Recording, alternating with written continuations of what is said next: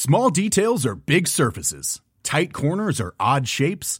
Flat, rounded, textured, or tall. Whatever your next project, there's a spray paint pattern that's just right. Because Rust new Custom Spray 5 in 1 gives you control with five different spray patterns. So you can tackle nooks, crannies, edges, and curves without worrying about drips, runs, uneven coverage, or anything else. Custom Spray 5 in 1. Only from Rust Uber Files, le scandale éclabousse les politiques du monde entier. Elon Musk et Twitter entament un tango de la mort. Le Z-Event prend la goutte décision. C'est tout de suite dans le rendez-vous tech.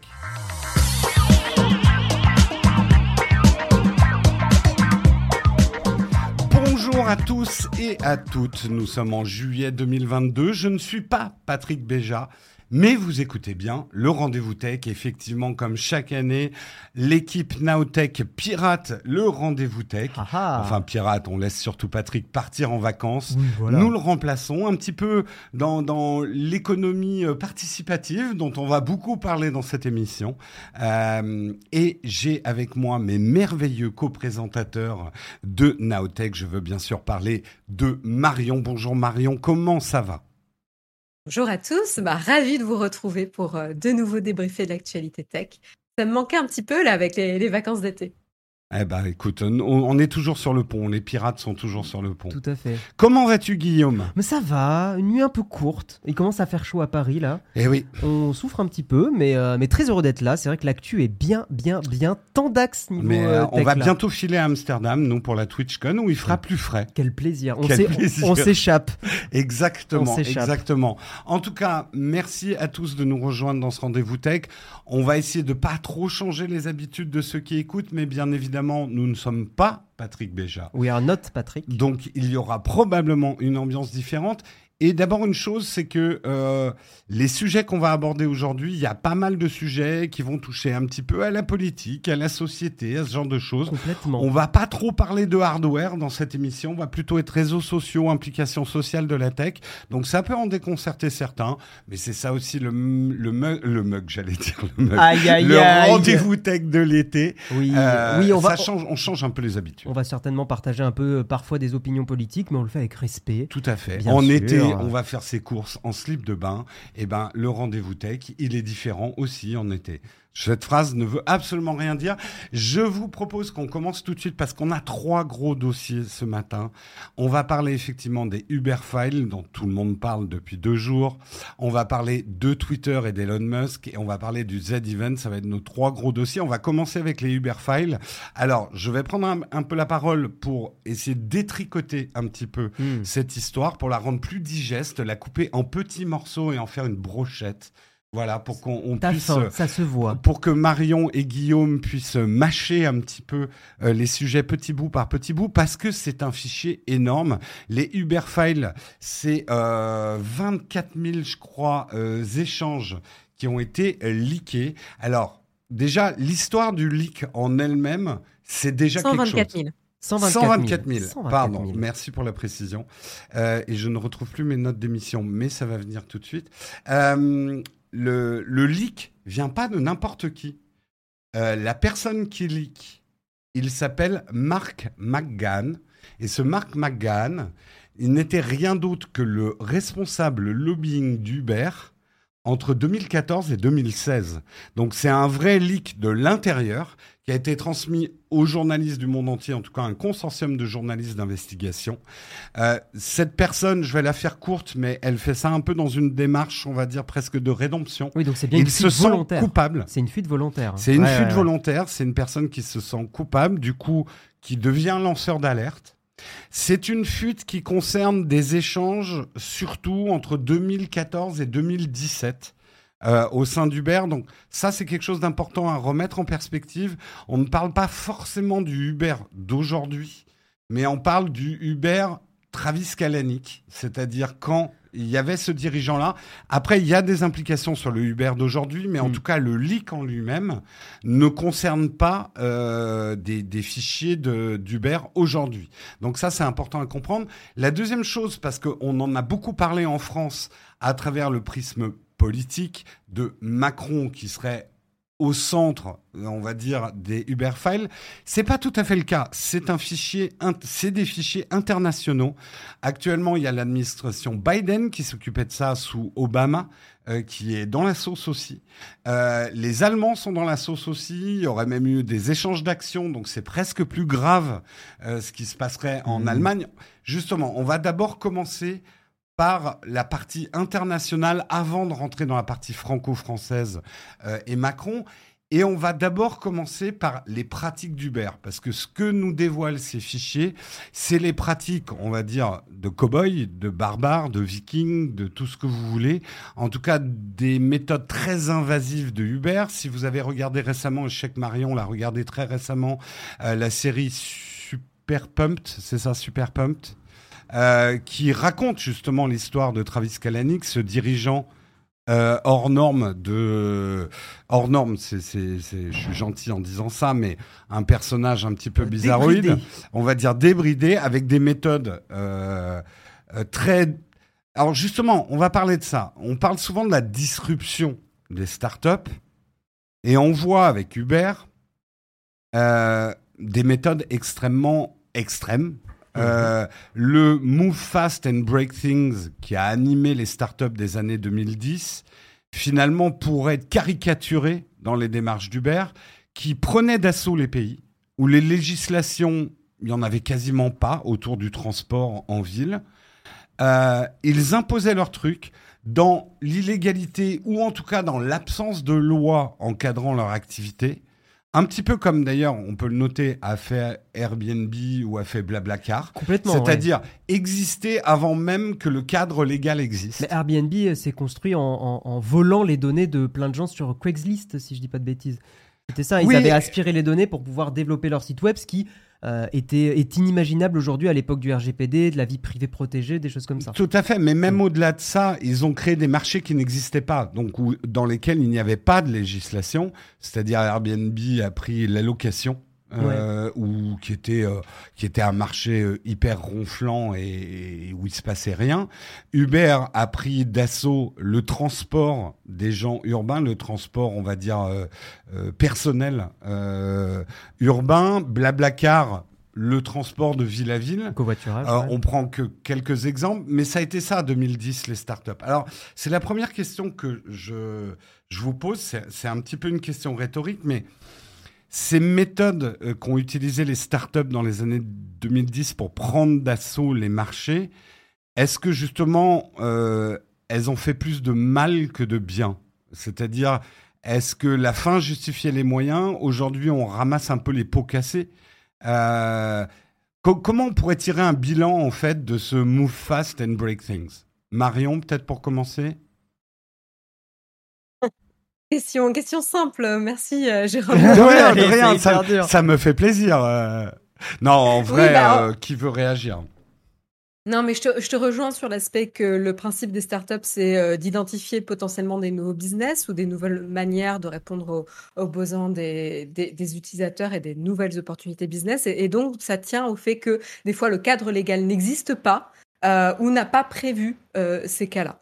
Euh, donc, euh, donc ça, c'est une chose. Et c'est ce sur lequel il, joue, c'est ce, ces frontières, ces limites et cette législation qui n'existe pas encore qu'ils vont un petit peu bousculer. Mmh. Euh, et, ça, ça s'est fait. et il y a aussi un intérêt de le faire pour le, bien des utilisateurs au, final. je veux dire, on est content d'avoir des chauffeurs quand on prend une voiture qui sont agréables, qui disent bonjour et qui ne disent pas Ah, je prends pas la carte bleue, surprise à la fin du trajet. Euh, donc ça, c'est quand même agréable. C'était un des problèmes qu'on avait notamment euh, à Paris. Je ne vais pas parler pour les autres villes parce que moi, je connaissais Paris. Euh, maintenant, est-ce que la fin justifie les moyens? Là, je suis un petit peu plus modérée, évidemment, parce que lorsqu'il s'agit de mettre en danger la vie de personnes ou le, revenu et, et, le moyen de vivre de certaines personnes, là, c'est un vrai problème. quand on va encourager la violence, ce genre de choses, c'est un problème. Euh, mmh. Voilà, donc c'est peut-être une réponse un peu simpliste, mais, euh, mais on peut commencer par ça. Oui, c'est là où Uber, euh, de, mon point de vue, par exemple, a pas mal, d'une certaine façon, précarisé aussi le marché du, du, taxi. Alors, je sais qu'il y a des gens qui vont trouver ça génial d'être dans faire du VTC, de pouvoir arrondir les fins de mois, et je trouve ça peut-être plutôt bien. Mais effectivement, on peut se rendre compte aussi que Uber a cassé une partie historique du marché du travail en France. Et suivant ton prisme politique, tu vas le voir euh, en bien ou en mal. Et c'est très compliqué de toute façon ce, mm. débat de beurre et tout ça. Hein. Après, il y a le prisme politique, il y a aussi le prisme. Et bon, j'en parlais un petit peu avec Marion hier soir, donc je, je spoil un peu, mais quelque part, la situation des taxis avant Uber, c'était les utilisateurs qui se faisaient spoiler. Après mm. Uber, c'est un peu les chauffeurs qui se font spoiler, mais les utilisateurs sont ravis dans l'ensemble, globalement.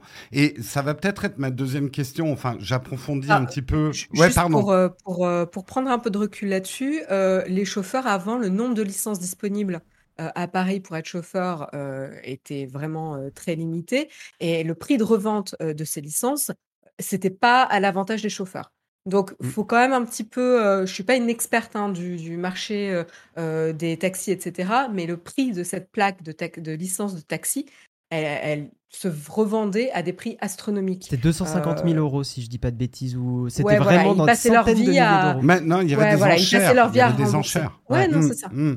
Donc attention à se dire que maintenant c'est les chauffeurs qui se font avoir. C'était pas non plus tout rose avant. Hein. Il y a, y a une chose à noter aujourd'hui, et ça va être un peu la deuxième partie de ma question, c'est finalement tous ces Uber Files parlent de Uber avant 2017. Le Uber d'aujourd'hui, en tout cas avec le changement de dirigeant, et a adopté une philosophie complètement différente. Est-ce qu'on n'en entend plus trop parler en termes de scandale, Uber, depuis 2017 Ça s'est calmé, en tout cas, largement calmé. Mais attends, je, non, je te laisse finir. Je te laisse finir. Jusqu'au bout, au, bout de la question.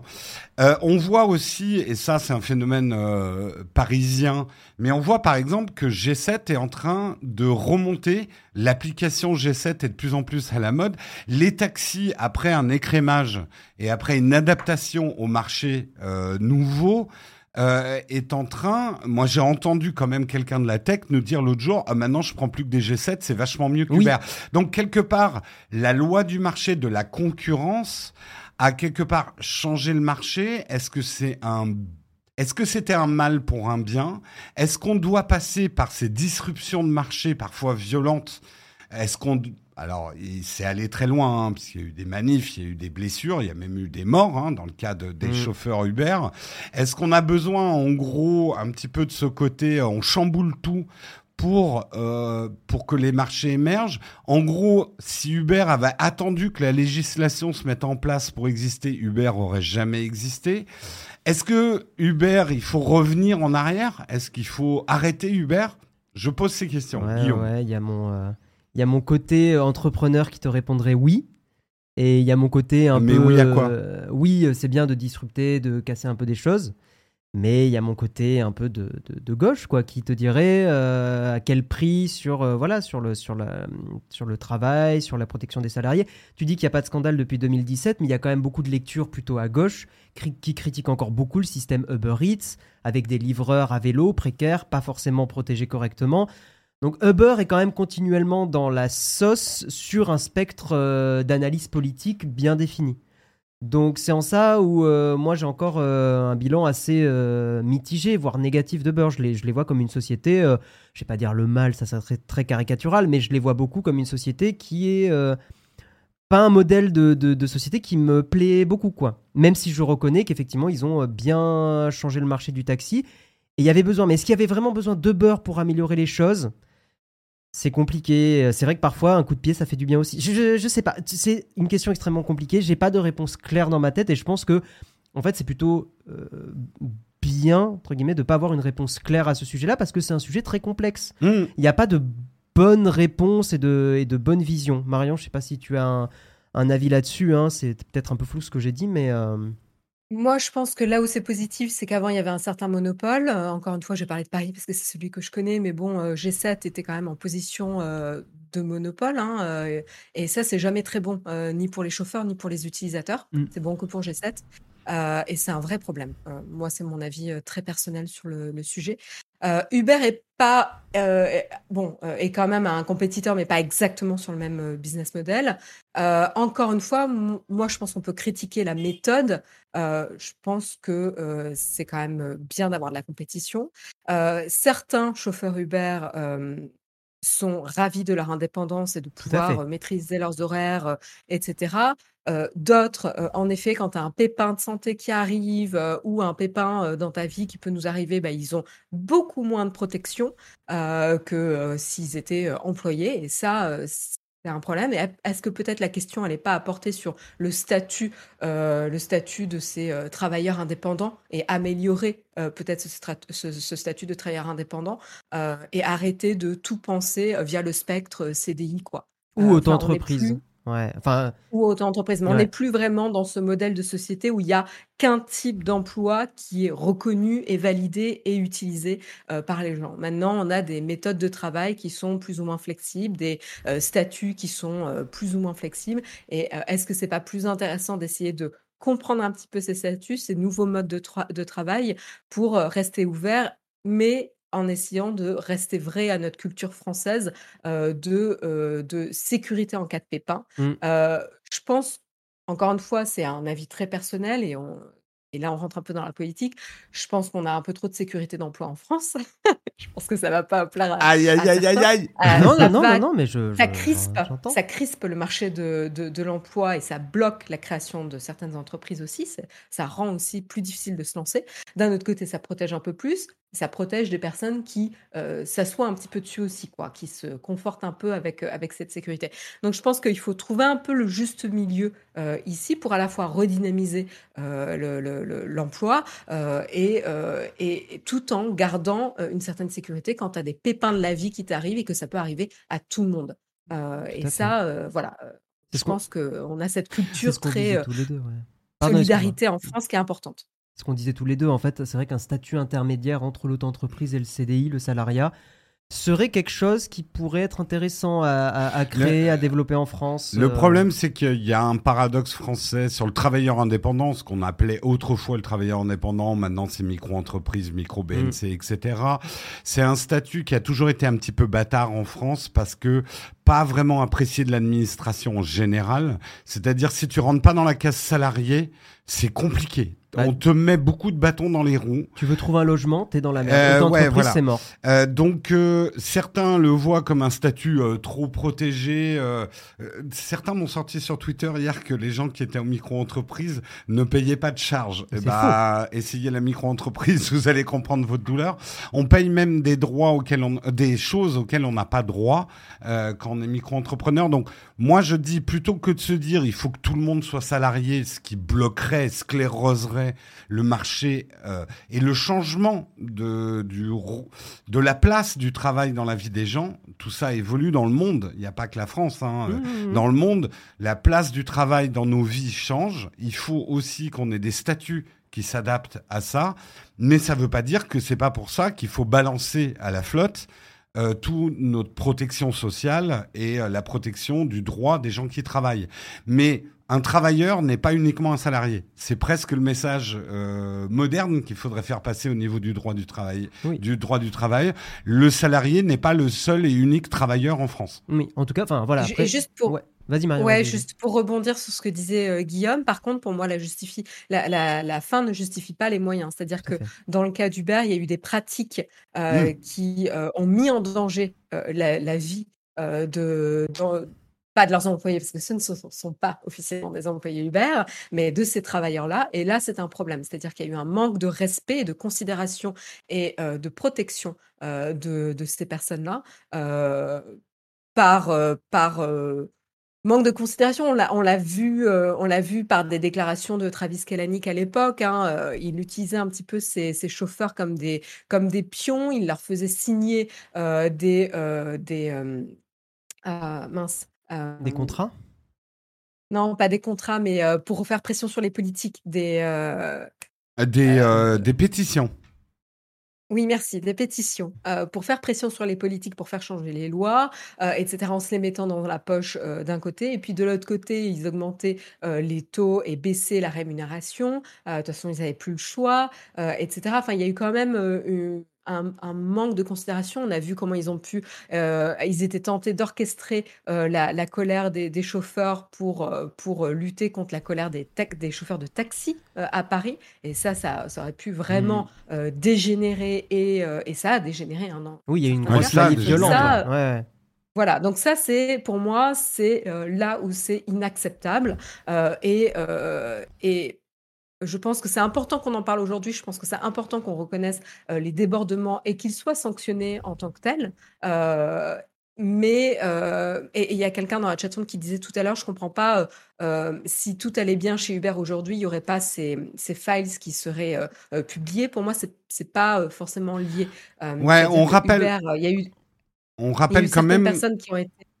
Pardon, juste pour terminer, il y a eu certaines personnes qui étaient, euh, qui faisaient partie euh, de la boîte à une certaine période, qui ont euh, permis ce genre de pratique et qui ont encouragé ce genre de pratique et qui ont mis à l'époque certaines personnes en, en danger. C'est celles-ci qui doivent prendre la responsabilité de leurs actes. Euh, ça ne veut pas dire que Uber aujourd'hui, il faut tout jeter, quoi. Et il ne faut pas forcément sanctionner les pratiques d'aujourd'hui, alors qu'elles ne se sont peut-être pas euh, égales euh, à ce qui se faisait à l'époque. Mmh. je, n'ai pas suivi Uber d'assez près pour, pour juger, mais, mais voilà. Donc je pense que c'est intéressant quand même de revenir sur ce qui s'est passé à l'époque et sur le fait qu'il ne faut pas forcément cautionner. Tu fais bien de le rappeler parce que c'est vrai que c'est pas assez rappelé, mais c'est quand même ces Uber Files concernent le Uber on va dire 2014-2016 essentiellement. C'est pratique, la fameuse killer switch dont on a on n'a pas parlé. Euh, quand même, ils allaient très loin. Hein. Ils avaient un système pour empêcher l'accès euh, aux, aux serveurs euh, dès qu'ils avaient un contrôle fiscal ou flé. C'est vraiment là, on est d'accord pour dire que c'est illégal. Au niveau des startups, ce qu'a fait Uber entre globalement 2010, 2016, 2017, le départ de Travis Kalanick, ce ne sont pas des pratiques acceptables aujourd'hui, même avec la disruption qui est nécessaire mhm. à une, une startup. Ce n'est pas acceptable d'avoir des méthodes comme ça. Euh, on, si vous avez regardé la série, on voit ils essaient, ils mentent à Apple en faisant du géofencing autour d'Apple pour que Apple ne voit pas euh, certains sous-programmes de l'appli Uber. Ah C'est vraiment des brigands. Euh, c'était des brigands. En fait, ce que je trouve hyper intéressant, c'est que euh, moi, j'étais assez fascinée par le génie par rapport à ça. Trouver des astuces euh, pour euh, pas permettre à Apple de voir la vraie version de l'application et pouvoir faire passer sa, sa, sa, bêta, qu'elle soit approuvée sur l'App Store. le, principe C'est le génie du mal, Marion. tu es attiré par le génie du mal. Attention. Non, je suis pas attirée. En fait, il y, a une notion, c'est le génie. Mais à comment, à quelle fin il est utilisé. Et on revient à la fin justifie les moyens, non. Euh, c'est-à-dire que certes, il y a du génie, mais il n'a pas été utilisé dans le bon sens pour protéger les gens, pour améliorer euh, le service euh, et pas que pour les end users pour faire plus de fric, etc. C'est comment il a utilisé et été utilisé ce génie qui, qui est un problème. On, rappelle... Mais il y a quand même du génie.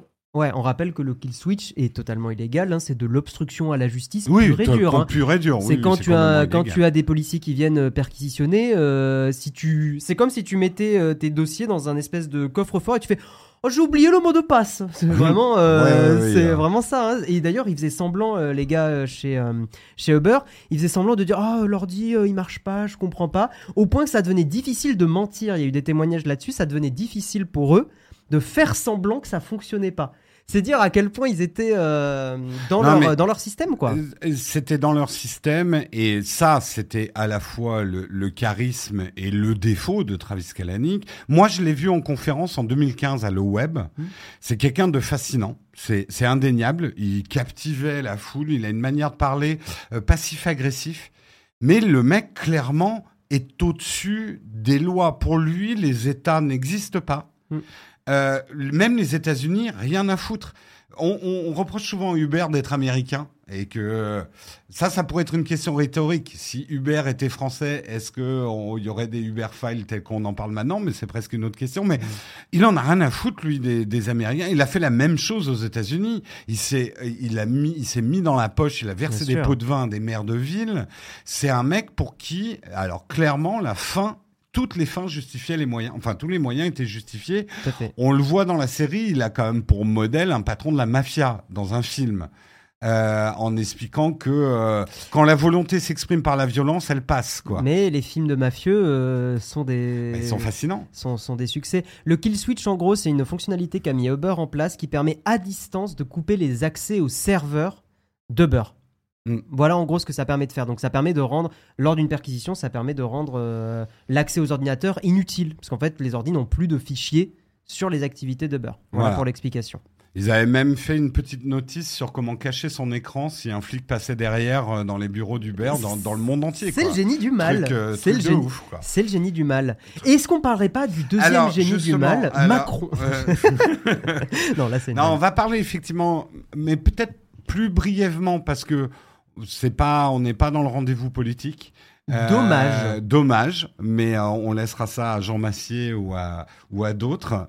Euh, on, on, est d'accord pour dire effectivement que l'économie circulaire, parce qu'on va peut-être pas tout focaliser sur Uber, parce que moi c'est ce qui me dérange dans cette histoire. On se focalise beaucoup sur Uber. Rappelons-nous quand même 2015, 2016, 2017. Moi je sais, j'allais à le web chaque année, etc. Uber était la boîte à la mode. Airbnb, c'était incroyable. Euh, euh, Blablacar en France, euh, des levées de fonds spectaculaires. Enfin, la disruption dans l'économie, création d'emplois, une dynamique dans une France qui était un peu ronflante, mhm. une dynamique surtout qui créait des emplois. Ça ne l'oublions pas. Et c'était dans le contexte, effectivement, avant on va dire, le, le, retour de bâton de la tech qu'on connaît globalement depuis 2019 pour moi. Euh, ou le, désenchantement de la tech. C'est vrai qu'il y a un retour à la réalité ah violent bah, depuis 2-3 euh, ans. Euh, 2017, on était encore dans la tech va changer le monde, va changer votre monde, mm. et il le changeait. Mm-hmm. Il tenait cette partie-là de la promesse. Notre mm-hmm. monde changeait à toute vitesse. On est passé maintenant dans un monde où euh, tech for good parce qu'il n'y a que des méchants sur la tech et euh, la tech est en train de tout péter. C'était juste pour remettre en contexte historique cette deuxième partie. On va parler effectivement de l'éclaboussure franco-française des Uber Files. Mhm. Où effectivement à l'époque notre euh, président Emmanuel Macron était ministre de l'économie de François Hollande et euh, dans ces Uber Files, on trouve un certain nombre de communications, notamment par SMS, d'ententes euh, en tout cas, de lobbying euh, patent, euh, indéniable, de lobbying indéniable de la start-up Uber envers le gouvernement français en place, qui à l'époque était très divisé sur l'arrivée des VTC en général, pas que du Uber. Hein. Il y avait aussi à l'époque le dossier Blablacar, il y avait aussi le dossier Airbnb euh, pour les grandes villes. Mm. Donc en fait, c'était presque la position du gouvernement Hollande par rapport à l'économie collaborative. Uber était vu comme la peste à l'époque. Hein. Euh, par une partie du gouvernement. mais une grosse partie du gouvernement. Une grosse partie, du, gouvernement, effectivement. Euh, mais pas par Macron, manifestement, qui effectivement était déjà dans son idée, bah, maintenant on le sait, d'élection présidentielle. Et Il était aussi dans son idée de Startup Nation. Il voulait bousculer les choses. Il voyait une opportunité dans cette économie collaborative ce nouveau type d'économie, mhm. notamment pour faire baisser le chômage. Euh, ce qu'on met en cause aujourd'hui, on va peut-être parler de ça, c'est est-ce qu'un ministre de l'économie euh, doit à ce point cacher des rendez-vous euh, qu'il a avec des entrepreneurs? Est-ce que tout ça doit être public? Est-ce que c'est le rôle d'un ministre de l'économie? Parce que c'est un peu la défense aujourd'hui du gouvernement, c'est dire, bah attendez, euh, Monsieur Macron était ministre de l'économie, donc c'est normal que le ministre de l'économie rencontre des entreprises et s'occupe de ce genre de dossier. Euh, vos réactions, sachant que le dossier est encore très chaud, pour l'instant, il n'y a pas de preuve de corruption directe. C'est-à-dire, a priori, en tout cas, parce que je parlais de l'Allemagne tout à l'heure, ça serait plus grave en Allemagne. Il y aurait eu des actions Uber échangées au niveau des hommes politiques. Hmm. Là, pour l'instant, en tout cas, en France. C'est pas du pot de vin. Il n'y a pas de pot de vin. Il n'y a pas de pot de vin, en tout cas, direct ou, ou facile à trouver. Pour, jeter un peu l'opprobre sur le truc. Euh, euh, Guillaume, je te sens bouillant, chaud. Non, non, euh, tu attends, j'ai ma pro dépourvu. moi, tu me connais. J'ai un vrai problème philosophique, effectivement, euh, avec le fait que euh, Macron, à l'époque donc ministre de l'économie, ait une ligne directe, parce que là, on ne parle pas de le ministre qui rencontre des, dirigeants, mais au cours d'une réunion un peu officielle. Là, c'est vraiment, euh, ouais, salut, tu, ça te dit un petit barbecue Ouais, vas-y, puis en SMS, ouais, alors Bernard Cazeneuve, il n'y a pas des soucis? Ouais, on te règle ça. L'histoire aussi, c'est qu'il y a eu un arrêté préfectoral à Marseille qui interdisait les, les VTC. Et en gros, le patron de Beurre a envoyé un SMS à Macron en disant Est-ce que tu peux t'occuper de ça? Quand un patron d'entreprise euh, va aller contacter un président, président qui va influencer euh, le maire Ah, de bah, un- un Ministre. pardon ministre à de l'époque, qui va aller influencer le maire euh, de Marseille pour revenir en arrière ou plutôt adoucir l'arrêté préfectoral. Là, c'est là où j'ai quand même des, des, des, ouais, des, des vrais problèmes euh, philosophiques de à quel point l'influence est aussi imbriquée. J'ai pas forcément de problème avec le lobbyisme parce que le lobbyisme peut être positif ou négatif. Il y a du lobby sur l'écologie, sur des choses comme ça et ça, ça me dérange pas. Mais à quel point ce, ce lobbyisme-là est trop, trop imbriqué et c'est ça qui me dérange. Marion, je sais pas si tu as un avis euh, là- là-dessus. Je suis d'accord avec toi que, le lobby, euh, il, peut faire avancer les choses, donc je pense qu'il est important à garder. Ça permet aussi au gouvernement de garder un- une proximité avec euh, le, vrai monde, euh, hein, de savoir qu'est-ce qui se passe au sein des, boîtes, des business, etc. Ça fait, ça permet de faire évoluer euh, aussi la société. Maintenant, je rejoins un petit peu sur les échanges de, de- de textos. Ça me paraît une proximité un petit peu trop proche, voilà, Mm. pour, pour dire les choses. Euh, après, je ne sais pas dans quelle mesure c'est une pratique euh, faite. Euh, ça ne m'étonne pas tant que ça. Je suis pas, euh, pour ainsi dire, je suis pas choquée. Pour moi, il n'y a pas de pot de vin, il n'y a pas de rémunération qui, qui montrerait un conflit d'intérêts euh, et, et qui poserait vraiment problème, comme des échanges d'actions, là, évidemment, Ou d'argent, foncièrement ouais. contre, ou d'argent, exactement. Hmm.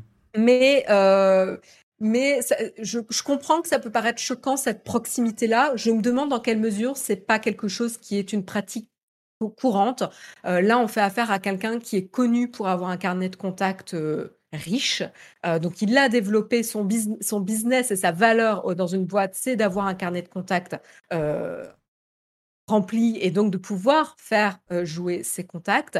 Euh, c'est un job, c'est un skill, euh, voilà, enfin c'est une compétence euh, qu'on peut trouver. Je ne sais pas dans quelle mesure c'est pas une, une pratique qui se fait en fait. Je suis Ouais. pas particulièrement choquée. Mais Euh, Après, je comprends même- que ça peut poser problème de manière éthique, mais je ne sais pas si c'est vraiment quelque chose de très pas répandu. oui, après, même si ça se fait de façon courante, ça en reste pas moins critiquable. Hein. Je- Ouais. Je ne sais pas dans quelle mesure c'est si critiquable que ça, parce qu'en fait, tu es là aussi où tu veux une certaine cohérence dans la stratégie du gouvernement. Euh, a priori, euh, Emmanuel Macron, il est ministre de l'économie, il a son mot à dire sur euh, ce qui va impacter l'économie.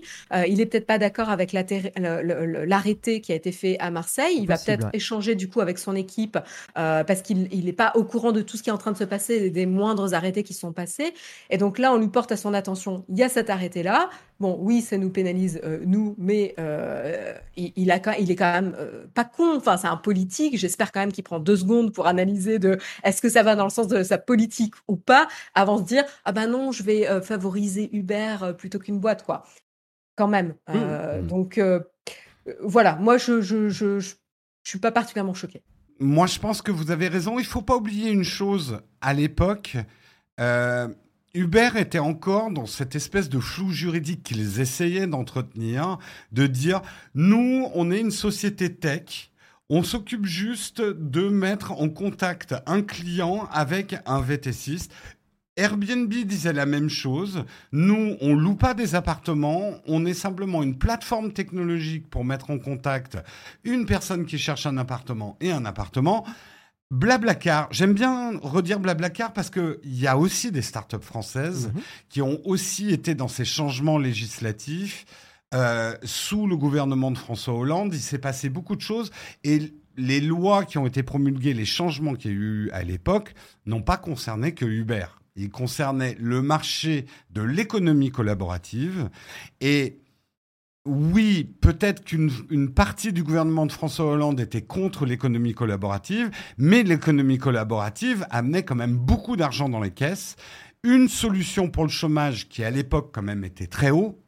Euh, donc de dire, je pense que euh, Emmanuel Macron était seul dans le gouvernement euh, Hollande à vouloir favoriser l'économie collaborative, je pense qu'on va un petit peu loin en relecture de l'époque. Mais euh, ça, c'est mon avis personnel. Oui, c'était pas la ligne. euh, je- je- hmm, non, non, c'est une bonne, c'est une bonne remarque. Voilà. ouais. Et, je pense, moi en tout cas, de ce que j'ai lu pour l'instant, hein, très modestement, Mhm.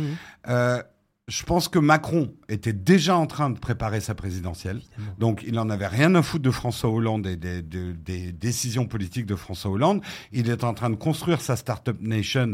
Donc, euh, Souvenez-vous quand même à l'époque, parce qu'en 2015, c'est là où Montebourg a dit Dailymotion ne doit pas être revendu aux Américains, ça doit rester le fleuron français.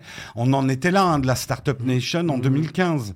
Donc, euh, je pense que Macron a dit non, si on fait ça, on aura zéro startup en France.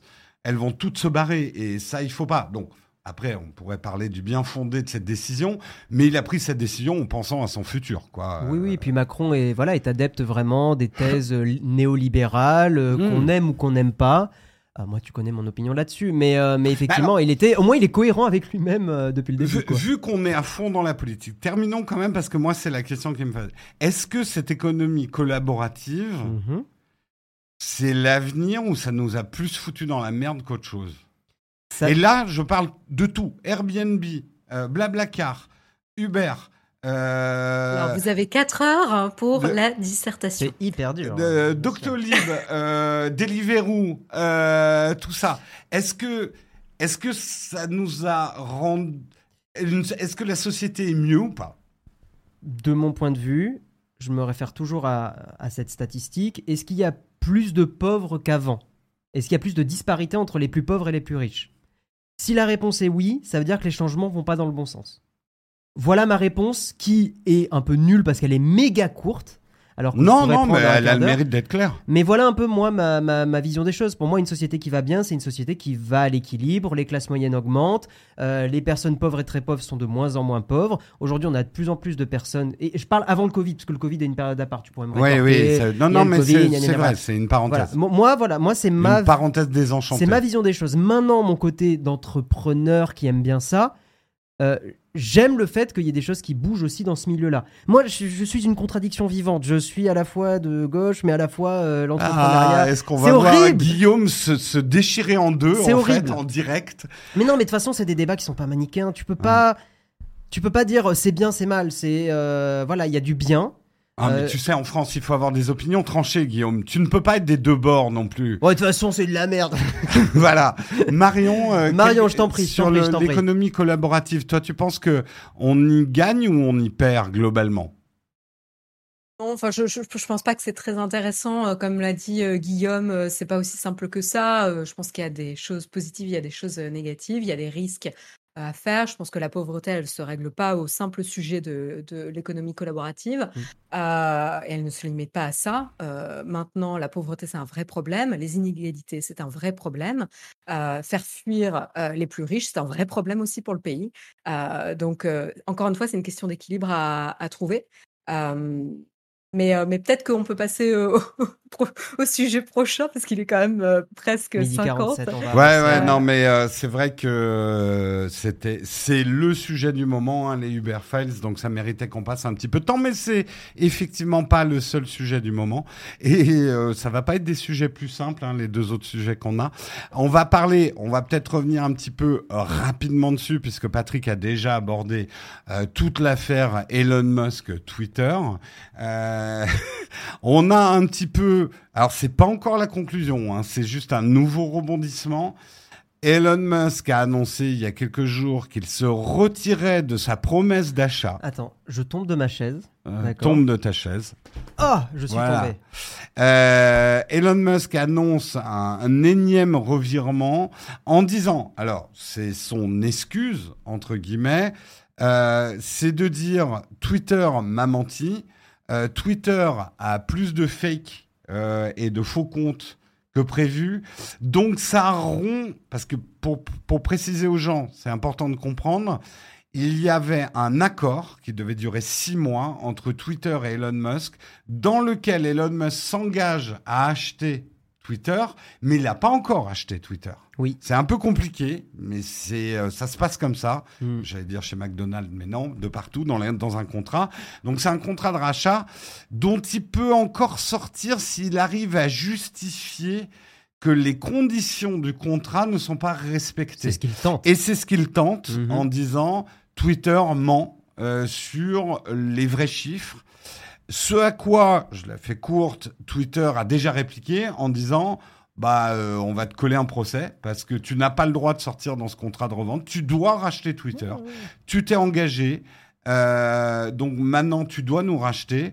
On va régler ça au tribunal. Ce à quoi Elon Musk a répondu hier soir, à sa grande façon, sur Twitter, quand même, en mettant une série de mèmes, en disant j'ai bien eu Twitter, puisque maintenant, au tribunal, ils vont devoir montrer leur faux boot, enfin leur, euh, leur faux compte.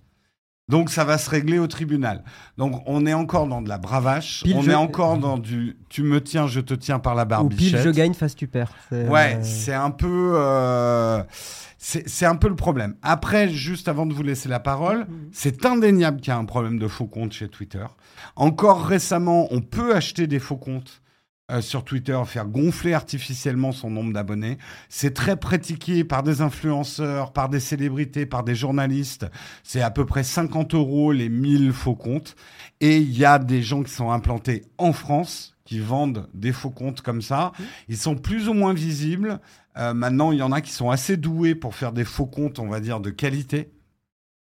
Donc, voilà. Est-ce que- Qu'est-ce que vous pensez de la situation, euh, Marion et Guillaume? Est-ce que Elon Musk, euh, est-ce qu'on en a marre? Tu veux commencer Marion ou je commence comme... Si, si tu veux, euh, je pense que si Elon Musk, est-ce qu'on en a marre euh, Oui. Oui, moi Ces il... espèces de, de petites sorties euh, stupides sur, euh, sur Twitter, euh, inintéressantes. Enfin, franchement, euh, en fait, j'ai du mal à comprendre la stratégie ici d'Elon Musk et en quoi ça va lui profiter. Est-ce qu'il a fait ça pour euh, faire baisser la valeur de Twitter et pouvoir con- continuer et poursuivre avec le rachat avec un meilleur prix derrière? Euh, parce que là, en fait, il met vraiment Twitter en danger. Euh, lui qui disait qu'il appréciait énormément Twitter, il n'arrête pas de s'exprimer dessus, qu'on aime ou qu'on n'aime pas. c'est une des personnalités ou des comptes les plus suivis sur, sur Twitter. Il a l'air d'apprécier vu qu'il l'utilise tout le temps, mais du coup on comprend pas trop ce qu'il essaye d'en faire. Est-ce qu'il essaye de faire baisser le prix pour le racheter à un prix plus avantageux? Est-ce que finalement il s'est rendu compte que ben ça allait pas être aussi simple que ça Mais je pense quand même qu'il est plus smart que ça, Je et pense sinon pas, il moi. aurait, il en, il en serait pas. Je me demande, tu vois, Moi je entre pense qu'il l'ego, il a et- joué, il a et- perdu. Ouais, ouais, entre l'ego et le, le, le, le- les coups de sang qu'il peut avoir, est-ce qu'il a vraiment fait une connerie ici et il essaye de se rétracter? Parce que, mine de rien, ça a un impact aussi sur la valorisation de ses autres boîtes. hein. Euh, parce que, bon, euh, se dire que le CEO, il est splitté entre cinq compagnies, ça commence à bien faire. Mm. Euh, en, en termes de gestion et même d'idées, de génération d'idées, il a beau avoir beaucoup d'idées, euh, euh, voilà, ça, ca- ça fait quand même beaucoup. Donc, euh, Ouais, moi, moi pour, euh, pour euh, continuer à dire, je, je- ça me fatigue en fait, ce genre de, de sortie un peu inutile. Euh, il met vraiment en danger euh, Twitter euh, ici. Euh, donc, euh, donc voilà, je- j'ai j'ai du mal à comprendre un petit peu le jeu ici. Donc ça m'intéresse, Guillaume, d'avoir ton, ton avis. Moi, pas grand chose à rajouter. Euh, je suis content qu'Elon Musk prenne pas la direction de Twitter pour une autre raison aussi, c'est que c'est quelqu'un qui prenait beaucoup la liberté d'expression. Euh, la fameuse liberté d'expression qu'en fait, dès que tu l'actives, ça fait ressortir les idées les plus puantes de l'humanité. Euh, donc en fait, je suis, euh, voilà, moi pour l'instant, je suis très très content de comment ça se déroule. Je ne crois pas en la liberté d'expression pure et totale. Je pense que c'est une connerie. Je crois beaucoup en une modération éclairée des choses. Parce, que, parce que voilà, dès que dès qu'il y a de la liberté d'expression pure, c'est- l'enfer l'enfer des fesses, quoi. Donc voilà, et Elon Musk prenait beaucoup ça. Maintenant, ce qu'on peut euh, remarquer à Elon Musk pour dire du positif sur le, sur le bonhomme, c'est compliqué, mais c'est un excellent rhétoricien. C'est quelqu'un qui a très très bien compris les codes d'Internet. Ça, c'est clarinette, comme j'aime bien le dire. Euh, il, a, il a très bien compris tous les codes. Il a compris que tweeter en provoquant, ça marchait bien. L'indignation est le moteur de Twitter. Il joue sur tous les codes classiques euh, du, euh, du, euh, de l'anti-héros. Euh, très bad guy, l'anti-héros qui va se moquer du physique de Bill Gates, l'anti-héros euh, qui va attaquer des gens euh, sur Twitter, etc., etc. Et ça, il l'a très bien compris. Et dans notre société du spectacle, ça fonctionne. Et comme diraient de grandes personnes, on vit dans une saucisse. Une saucisse, Voilà. tout à fait. Alors, Juste je- pour préciser euh, Pardon. que- quelque chose, euh, Jack Dorsey n'est plus CEO de. Twitter. Oui, hein, depuis un- longtemps, Un, oui. certain temps. Ouais. Parce Ouais. que j'ai vu des petits messages euh, dans la chatroom. Donc en fait, il n'y a pas de question de est-ce qu'il va partir, partir, ou etc. Il est déjà parti. hein. Le- non, et en plus, Vous euh, pouvez, Jack il Dor- est déjà parti, Ouais. Jack Dorsey. C'est Parag Agrawal qui est CEO euh, de Twitter à l'heure actuelle. Tout à fait. Après, euh, Jack Dorsey était d'ailleurs plus dans le camp euh, de d'Elon Musk, mais je pense qu'il était surtout dans le camp que Twitter ne doit pas être une entreprise on, approfondira ou Patrick approfondira peut-être ça dans d'autres news. Mais ça va être un peu ma dernière question sur, sur Twitter. Marion, sens-toi libre après ce sujet. Si toi tu dois partir, nous on peut continuer l'émission, Guillaume et moi. Tu nous dis, tu, sois à l'aise par rapport à ça. C'est vrai qu'on a passé pas mal de temps sur le premier sujet. La question que je vais vous poser sur Twitter. Euh, Twitter, on sait que c'est une entreprise extrêmement fragile qui gagne très peu d'argent mm. par rapport à son nombre d'utilisateurs, qui a du mal à recruter des nouveaux utilisateurs. Euh, est-ce que cette dernière bravache d'Elon Musk, qui a mis à mal les actions de Twitter, qui étaient déjà au plus bas, elles descendent maintenant dans les tréfonds de la bourse, euh, moi personnellement, je pense que Twitter n'a jamais été aussi proche de sa mort. Euh, honnêtement, les seuils de rentabilité sont au plus bas. Euh, ils vont devoir virer du monde, ça me paraît inéductable. Euh, ils en ont déjà viré, hein, de toute façon. On voit que des dirigeants de Twitter sont en train de partir. Est-ce que vous pensez que, un, Twitter peut survivre à cette situation? Et euh, deuxièmement, est-ce que Twitter doit survivre? Mmh, Oui et oui. Moi, je pense qu'à partir du moment où un réseau social a, un, tel impact sur la planète, euh, parce qu'on est au-delà, par exemple, de Vine. On pourrait citer l'exemple de Vine qui lui est mort, machin, mais c'est pas la même chose. Twitter est un outil mondialement utilisé, politique, euh, qui a des, millions, euh, des milliards d'utilisateurs, je sais pas, mais des millions au moins d'utilisateurs. Rien que par ce fait-là, Twitter ne mourra pas. Peut-être qu'il va, il va, ça va être compliqué. Bah, si tu n'as pas d'argent pour rentabiliser le serveur, il va mourir. Tout à fait. Mais oui il y aura toujours la possibilité de mettre un peu plus de publicité, il y aura toujours des business models qui peuvent être réfléchis. En tout cas, par, par le fait que Twitter non, mais, de euh, l'importance... Excuse-moi de t'interrompre, mais tu fais une erreur qui est souvent faite, à mon avis, sur Internet. Parce qu'un truc a des utilisateurs, il peut pas mourir. Faux, c'est même le contraire. Plus tu as d'utilisateurs, plus ça te coûte cher d'avoir ton, mhm. ton réseau social parce qu'un utilisateur, c'est de la bande passante, c'est euh, c'est de la modération, donc c'est des coûts en fait avant d'être de la rentabilité. Mhm. Donc si tu trouves pas un business model et ajouter de la pub, tu peux pas le faire ad vitam aeternam. Je suis hein. d'accord. Voilà. Donc c'est souvent une erreur qui est faite euh, par les gens, c'est de croire que parce qu'il y a beaucoup d'utilisateurs, euh, ça, ça va survivre. C'est le business model qui compte. Hein. C'est pas les utilisateurs, c'est plus l'influence qu'a ce réseau actuellement. Oui, mais ça rapporte pas d'argent l'influence directement. C'est. T'as besoin d'argent pour faire tourner une boîte comme ça. Je vais le dire différemment. Je ne crois pas en la mort de Twitter. D'accord. Je ne pense pas que ça, ça, ça mourra. Euh, je t'en prie, Marion, si tu veux réagir à ça. Euh, alors, la première question, c'était. Euh, c'était est-ce que Twitter va survivre à cette situation? Et deuxièmement, est-ce qu'il doit survivre?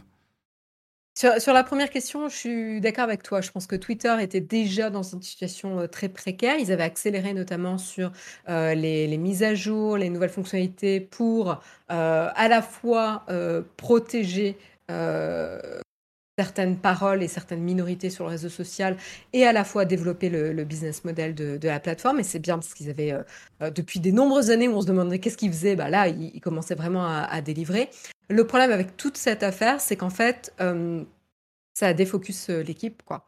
Euh, je veux dire, en fait, au lieu de faire ton travail, tu es là en train de réfléchir, mais qu'est-ce que ça veut dire si Elon Musk devient CEO Ça veut dire quoi pour, pour je travaillais en remote, le mec est contre le remote, enfin, je travaillais à distance, le mec est contre le travail à distance, etc. Et donc, en fait, ça ne fait que casser la concentration et le focus des équipes quand ils ont vraiment pas besoin de ça.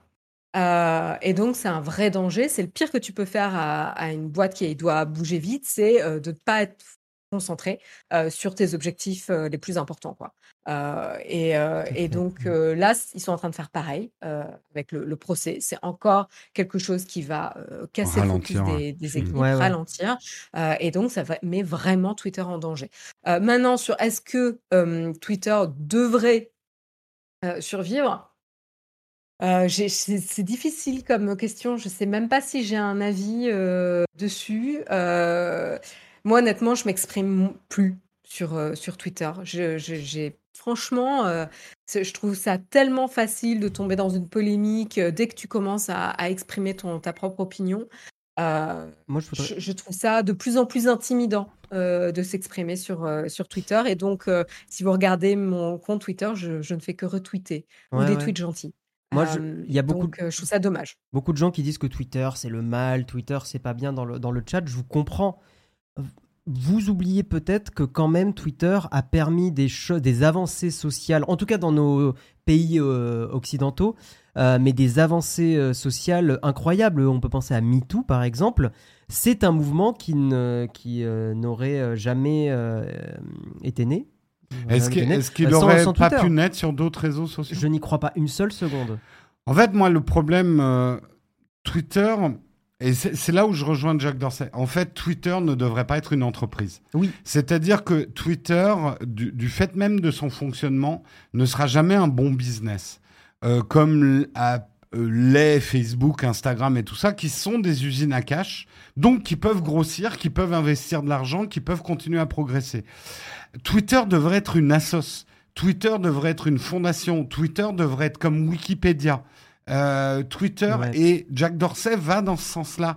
Il aimerait que Twitter ne soit plus une entreprise, ne soit pas une entreprise déjà dans le public, c'est-à-dire il veut l'enlever de la bourse. Mm. Ça, c'est la première étape. Et ça, je pense que oui. Pourquoi? Parce que Twitter ne résistera jamais à des actionnaires. C'est pas une boîte pour faire de l'argent. Je suis d'accord avec toi. Mm. Euh, mais Twitter, pour moi, même, et vraiment, j'aimerais presque que Twitter meure pour que ça soit repris par un, truc genre Wikipédia ou une, hmm. qui est une organisation type oui parce que je pense que fondamentalement et ça c'est une conviction personnelle Twitter est hyper important pour l'humanité. Je suis d'accord avec toi. C'est euh, l'AFP mondial sans AFP.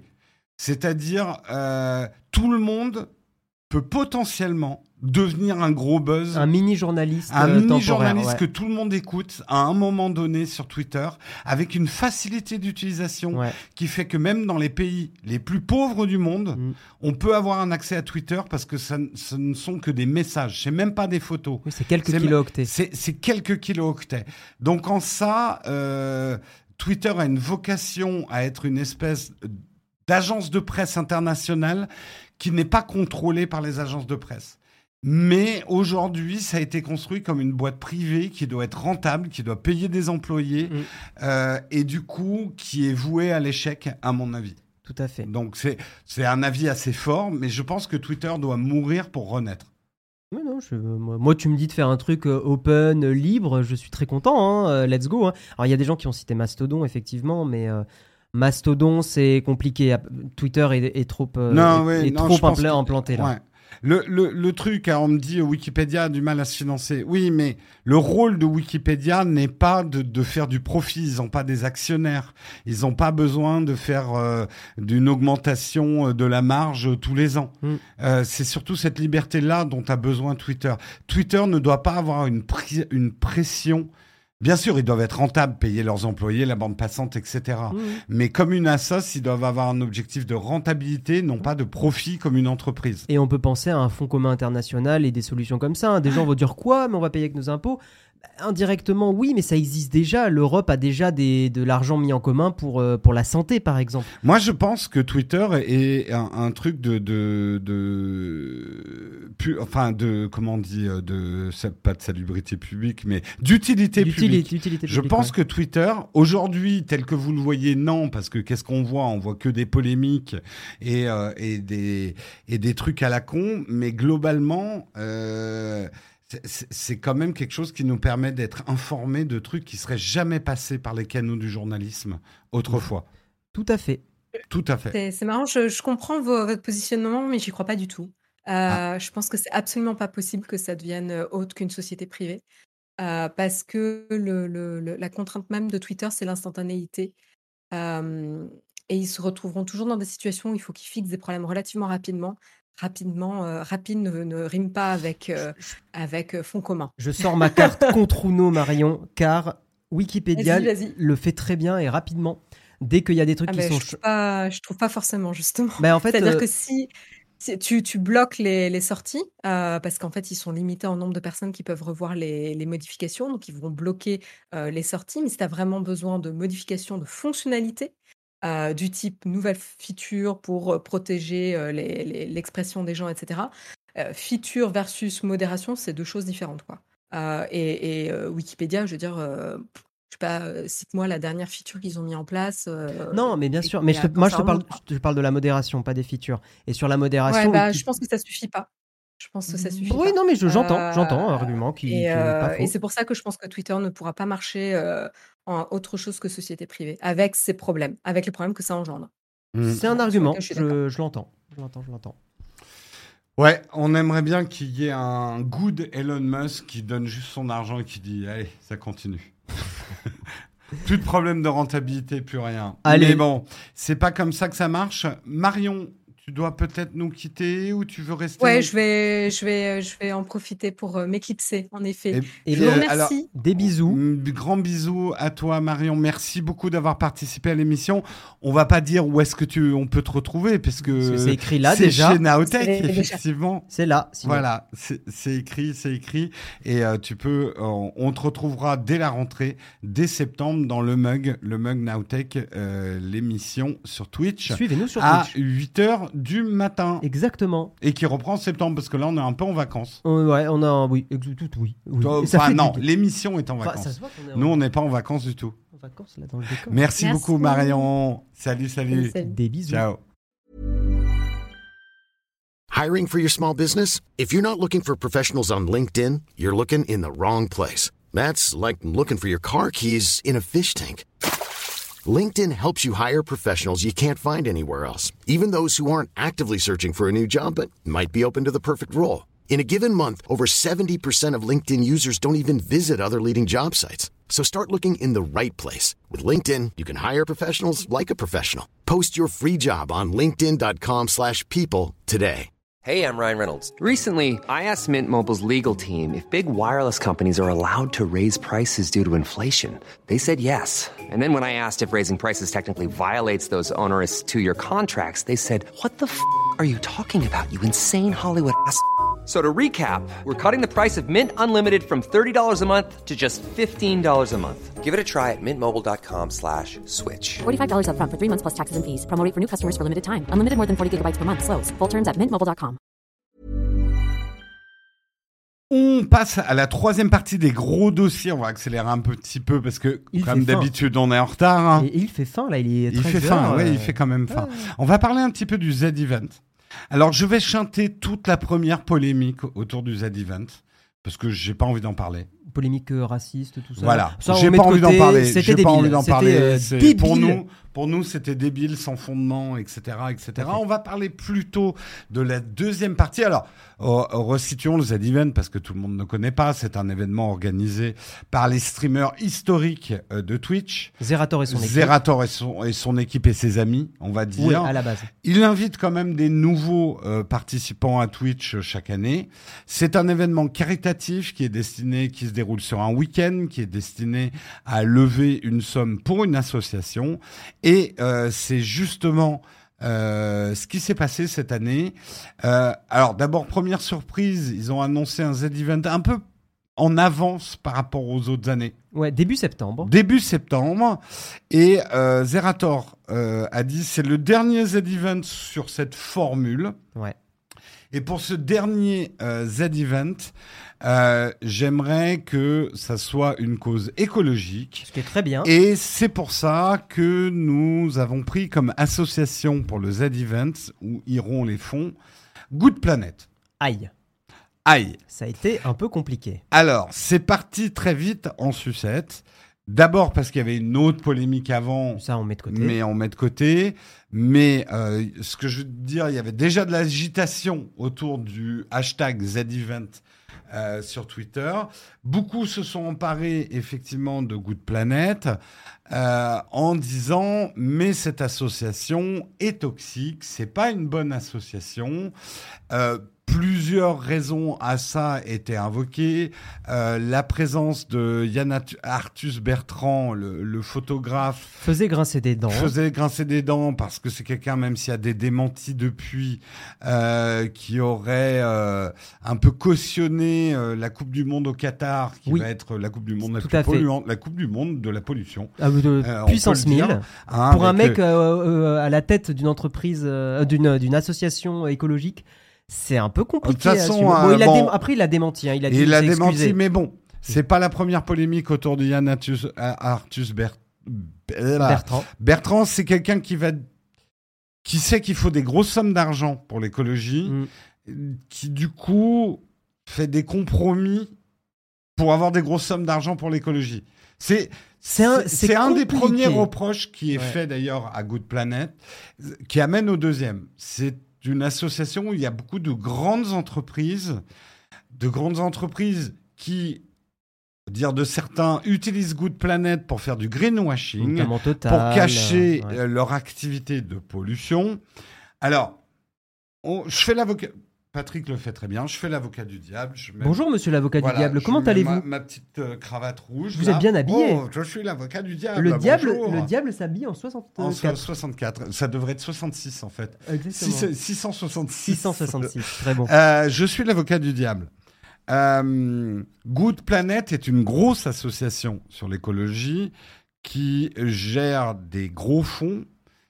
Et pour ça, oui, ils ont besoin des grosses entreprises. Donc je pose juste la question. Une grosse entreprise qui pollue, il vaut mieux qu'elle donne pas d'argent à une association écologique ou qu'elle en donne quand même? Je pose juste la question naïvement. Et c'est une question très compliquée, monsieur l'avocat du diable. Voilà. Est-ce que Total ne doit pas donner d'argent à des associations? Alors, si derrière c'est uniquement pour communiquer, genre Total Vert, regardez, on est chez Good Planet, là je suis d'accord, c'est du greenwashing et honté.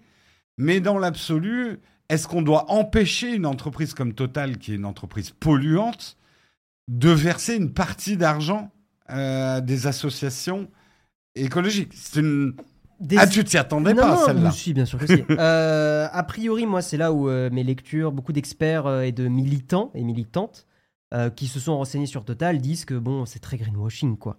Oui. Mais c'est une lecture. Après, il y a des gens qui n'auront pas cette lecture-là. Et, Et, puis je- certains je diront, ouais, aussi. mais c'est de l'argent quand même. Pour la cause écologique. C'est compliqué. C'est compliqué. Mais il y a un autre truc euh, pour Good Planet, c'est tout le délire autour de la biodynamie. Oui, alors ça, c'est Voilà. la troisième polémique qui, à mon avis, est Pour- celle qui a vraiment fait euh, vaciller Zerator. C'est la goutte d'eau qui a vraiment. euh, ouais, puis je pense ouais. que là, on est dans un domaine surtout. euh, on, est, on est encore dans le Covid et tout ça, les complotistes. Il y a cette histoire de, de, la, du- de la biodynamie. Alors, pour pas rentrer dans la polémique, parce que honnêtement, j'ai découvert un peu, comme tout le monde, ce qu'était la Je biodynamie. connaissais pas du tout non plus. Mais alors, ça a l'air d'être une méthode qui est pas mal employée euh, chez les viticoles, en tout cas. Mais qui n'est basée sur qui n'est basée sur aucune preuve scientifique. Aucune preuve scientifique, avec des trucs. Alors, c'est sûr, quand on décrit comme ça, ça fait un peu euh, chamanisme. Genre, euh, c'est des cornes de vache qu'on remplit soit avec de la bouse, soit avec un autre truc qu'on qu'on plante et après on récupère le terreau Hmm. et selon quoi ça favorise un peu des énergies cosmiques. Alors c'est vrai que vu comme je le décris, on est là, euh, pour ceux de ma génération, on appelait ça la pierre farouche du Nord, qui est un vieux sketch des nuls. Euh, voilà, très ésotérique, on va dire. Euh, et le problème, c'est qu'en plus, c'est un mouvement assez sectaire. Oui, qui est mis euh, sur le site euh, de, qui est du mis gouvernement. sur hein. le site du gouvernement en Comme tant une que secte. truc sectaire. Et du coup, je résume, Good Planet, gros bad buzz, Ouais. repris par tout Twitter, euh, qui a dit à Zerator, tu peux pas faire le Z-Event, nous on n'y va pas. Certains influenceurs ont dit, on n'y va pas parce que Good Planet, c'est pas top. Mais par exemple, Magla était une des premières à refuser. Voilà, euh, contre-polémique derrière, certains ont dit Magla et euh, je sais plus qui, vous êtes bien gentil, mais Magla, t'es chez Yves Saint Je Laurent sais euh, qui fait du maquillage avec des animaux et euh, et euh, l'autre le- qui a refusé, euh, t'as pris un sponsor chez Big Mac. J'ai trouvé que c'était une contre-attaque débile parce qu'il y a une différence entre donner son nom, enfin faire du sponsoring business et du sponsoring associatif. Mais pour oui. moi, il y a une différence. Puis tu vis dans une saucisse. Enfin, on vit dans une saucisse où c'est tu vas forcément participer au capitalisme à un moment ou à un autre, à moins de t'isoler complètement. Non, après, Donc je suis d'accord que dans la mesure du possible, il faut éviter de faire du sponsoring avec des entreprises cracra. Mais si on doit trouver que des entreprises qui font que des bonnes choses, t'en t'en trouveras zéro. T'en trouveras quasiment jamais. Tu auras toujours une polémique. Revenons, Revenons, à SOS, parce que ça, c'était encore un truc. Du coup, Zerator a fait, à mon avis, la seule chose à faire. Mm. Il a dit, OK, Good Planet, répondez aux questions que pose Twitter. Il a résumé les questions que se posaient les gens. Répondez. Vous avez jusqu'à le week-end dernier euh, pour répondre. Good Planet a choisi, plutôt que de répondre point par point De aux se- accusations, De se a dit on se retire. Alors ça, ça va être la première partie de ma question, mais avant, j'aimerais quand même terminer. Mhm. Du coup, euh, Zerator a dit, OK, il n'y a plus Good Planet. Maintenant, à vous de décider. Il a donné, je crois, 15 ou 20, Une vingtaine de. une vingtaine d'associations. Et euh, les gens doivent voter. Mhm. Alors ça, ça sera ma deuxième question. Ma première question, Oui. C'est... euh, J'ai oublié. Eh ben, Non, la deuxième alors. Euh, non, non, ma première question, c'est est-ce que ah oui, alors c'était ça. Mhm. Est-ce que Good Planet aurait pu se sortir de la sauce en répondant aux questions, même si les réponses étaient bonnes? C'est presque une question rhétorique, mais quand tu es à ce niveau-là de sauce, avec tout le monde sur le dos, Elle, a un peu, elle avait un peu tourné la sauce quand même. hein. est-ce que tu peux t'en sortir? Même si tu dis la vérité. Est-ce sais- que c'était pas finalement le bon move de dire ok, on laisse tomber parce que là c'est même pas la comme, peine. ils, bah, comme ils avaient l'air de vraiment supporter la biodynamie euh, à 100%, parce qu'ils n'ont pas. Ils n'ont pas démenti la biodynamie. pas démenti en tout la- cas, il y a une ambiguïté. Il y a une ambiguïté. euh, je pense que c'était compliqué. Et je pense surtout, faut pas oublier que le Z-Event, c'est pas que l'assaut, c'est aussi l'ambiance pendant les streams, c'est aussi tout ça. Imagine, t'as des sub-goals, des streamers machin, et puis euh, toutes les 10 minutes, t'as un streamer qui dit bon, ça fait quand même chier, ou qui remet ce sujet sur la table. Ça, ça aurait créé une ah, ambiance de toute façon, je un pense, peu nulle. Je pense que Zerator avait déjà décidé. Après, c'est difficile de choisir une association. Oh, c'est hyper Euh, sa première préoccupation, parce qu'il a déjà eu des problèmes dans ce sens-là, c'est pas la première fois qu'il y a des problèmes entre le Z-Event et les associations. Bah, c'était l'année dernière. Ou hein, que les euh, associations sont remises en cause. C'est des énormes sommes d'argent hmm. qui déclenchent des jalousies, des envies. Toutes les assos sont des détracteurs, et pas que des tracteurs, des détracteurs aussi. Dommage parce que l'écologie, les tracteurs, il y, C'est a- bien, il y a un truc à faire. hein. Il y a un truc à Ouais, il faire. y a un truc à faire. Mais toute association a des détracteurs. Tu ne prends que tu prends Greenpeace, tu prends Sea Shepherd, tu prends toutes les assos, t'as qu'à voir en ce moment. Parce que les assos, il y a des humains aussi, et c'est normal qu'il y ait euh, parfois des merdes fait- Ouais. faites par des humains, euh, euh, de l'argent mal utilisé. parfois, c'est aussi de la maladresse, hein, faut pas l'oublier. des quelqu'un qui va injecter euh, 100 000 euros dans ce projet-là.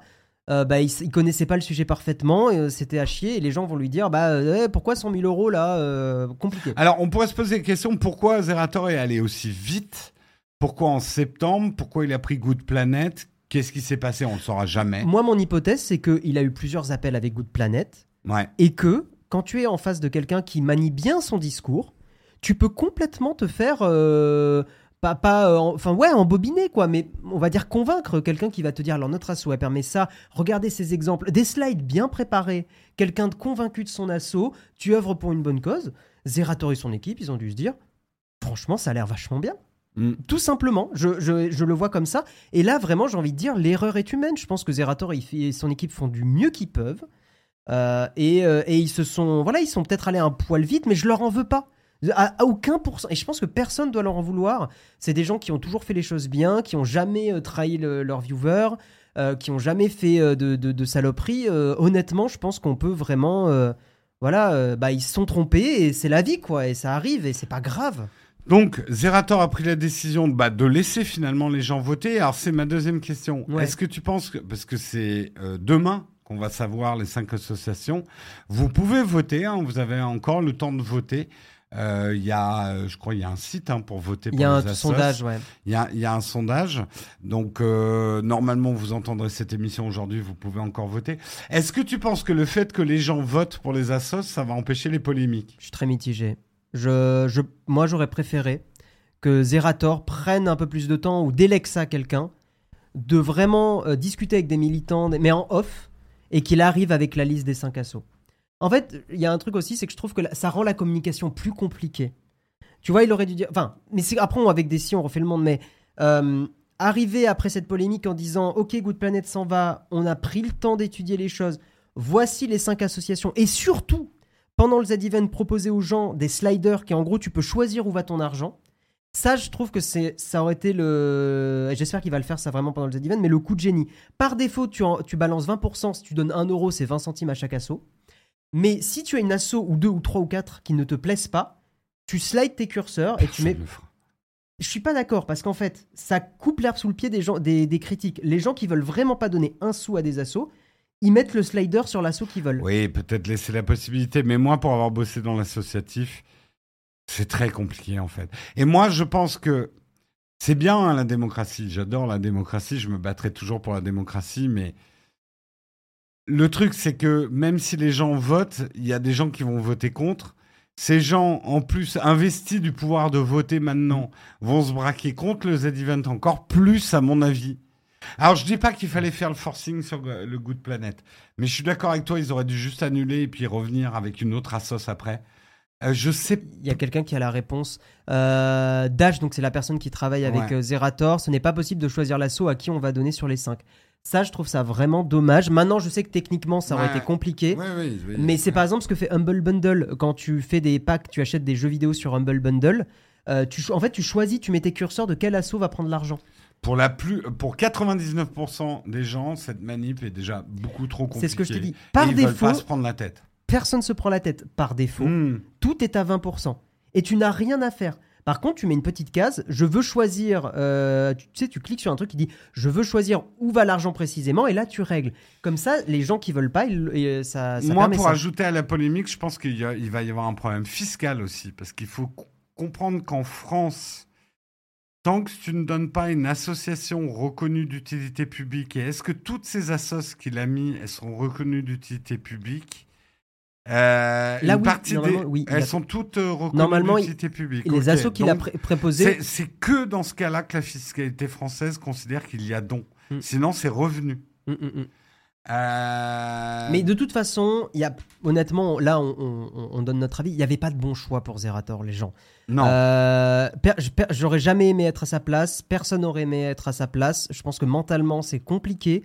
Donc, euh, moi, je lui souhaite plein, de, plein de courage et de, et de, et de bonheur et tout Moi, ça. j'ai une solution pour Zerator pour plus qu'il y ait de problème. Et d'ailleurs, nous, c'est ce qu'on va faire. En fait, on va lancer le. Comment on va l'appeler? Le N-Event? Le N-Event. Et l'argent, ça sera que pour nous. Très plus bien. de polémique possible. C'est vrai. C'est ce qu'il a dit, je crois, en On, va, on va faire du caritatif pour nous, en fait. Tout à fait. Donc, voilà, si vous nous aimez pas, bah, vous venez pas. Mais vous donnez que l'argent à nous. Oui, c'est vrai que le N-Event. euh, Oui, ça fait un peu N-Event. Le tech. Le- le- Non, mais ça serait bien, on rassemble que des influenceurs polémiques et Non. on n'est que sur euh, les bad buzz, euh, l'indignation. non, non. Il faut on, pas. on fait, tu sais, il y aurait des complotistes qui auront des petits stands De la biodynamie, par de la biodynamie. Ouais, à fond, Ouais. le N-Event. Mais voilà, effectivement, on a essayé de vous, euh, de vous ré- on a essayé de vous récapituler ce qui s'est passé pour le, pour le Z-Event. Euh, si vous avez jamais suivi, honnêtement, moi je vous le dis, c'est un des événements Twitch les plus cool à suivre. Euh, Il y a vraiment quelque chose de particulier. Il y a...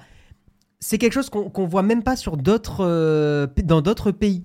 hein. Euh, dans d'autres pays, on est Twitch, le Twitch français est l'une des, des, des- on va dire des, des- des- on est l'un des pays les plus en avance sur notre temps par rapport aux événements comme ça, le fait de Et- mettre en commun des gens. Donc ça crée un événement vraiment unique. Et passer au-delà de cette polémique, je vous le dis vraiment, et allez voir le Z-Event, c'est vraiment hyper chouette. C'est hyper chouette et, et, euh, et- et Zerator, même si j'imagine bien que c'est pas une personne parfaite du tout, euh, c'est quand même quelqu'un qui fait un truc incroyable. Mm.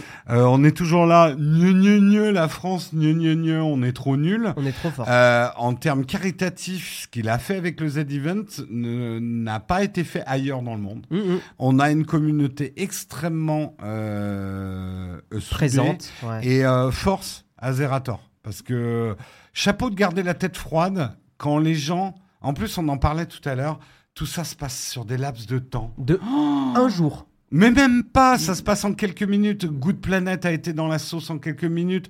Il a fallu trois heures à un mec pour faire des slides, pour les démonter derrière. Ouais, ouais, ouais. T'as pas le temps de te défendre. Tout va tellement vite, le buzz, le contre-buzz, l'archi, euh, anti-buzz, bouclier anti-buzz, machin. C'est un, un, ping-pong de réputation qui donne le tournis. Et quand t'es dedans, je plaisantais à, à- à ça, mais t'imagines tes Zerator, le temps que t'ailles aux toilettes, euh, ton Z-Even peut s'effondrer, le bad buzz, il est parti. C'est assez terrible, ouais. Donc il faut faire quoi? Il faut continuer à lire Twitter quand on est aux toilettes? Non, mais envoyer des gentils messages sur Twitter. Vous croyez pas, hein, ça fait du bien aussi. Ouais. euh, Fr- Franchement, ça c'est un truc, si vous voulez lutter contre la toxicité, pensez à dire aux gens que vous aimez bien, Mm. ou qui font des choses bien, que vous les aimez bien, Ouais. ou qui font des choses bien. Tout à fait. P- plutôt que d'être à l'affût du reproche que vous pourriez faire, de la faute de français, de la... Parce que même ça, pour moi, entretient une certaine toxicité des réseaux, Mm. de toujours être à l'affût des reproches. Donc vous qui écoutez cet épisode, je vous invite à tweeter. J'adore le rendez-vous tech Voilà. de Patrick Béja, enfin de Patrick. Exactement. C'est une excellente émission. Allez faire des compliments Voilà, aux influenceurs que vous aimez bien ou qui vous influencent positivement. exactement. Est-ce qu'on passe au reste de l'actu? On passe au reste de l'actu, on va la faire laser parce que là on va lui faire une émission de deux heures, le pauvre Patrick et la pauvre Fanny qui va avoir du mal. Allez, c'est parti. Euh, c'est parti. Alors très rapidement, on va parler de Apple qui déploie la bêta publique d'iOS 16, d'iPad OS 16 et tout le tralala. Lala d'Apple. Nous, on était déjà dans la bêta développeur. Elle est très bien la bêta. moi, Elle est bien, c'est stable. Si c'est pas, on va dire, le smartphone absolument vital de votre boulot, vous pouvez passer sur la bêta publique. Tout à fait. Elle est vraiment bien. Oui, oui tout Euh, que ça soit sur iPad, là, ce matin, moi, je. J'étais circonspect, mais il y a des trucs pas mal à. Comment ça s'appelle à, À Stage Manager. à Stage Mana- on, en, Manager. on en reparlera. On en reparlera. Tu peux y aller, Flonflon, effectivement. Euh, franchement, vous pouvez y aller. La, Ouais. la bêta, à moins que vraiment votre smartphone soit à l'entreprise Mm. et que ça soit délicat, vous pouvez y aller. Euh, Samsung arrêterait les frais avec les processeurs Exynos. Une bonne nouvelle, ça. Exit Exynos. Oh, joli. Ah, ah. Hein? Exynonos. Oui, il y avait des problèmes avec les, les Exynos. Ils étaient hein. toujours plus lents que Ils étaient toujours factuellement plus lents plus que les Snapdragon. Alors pourquoi, en fait, ils faisaient ça?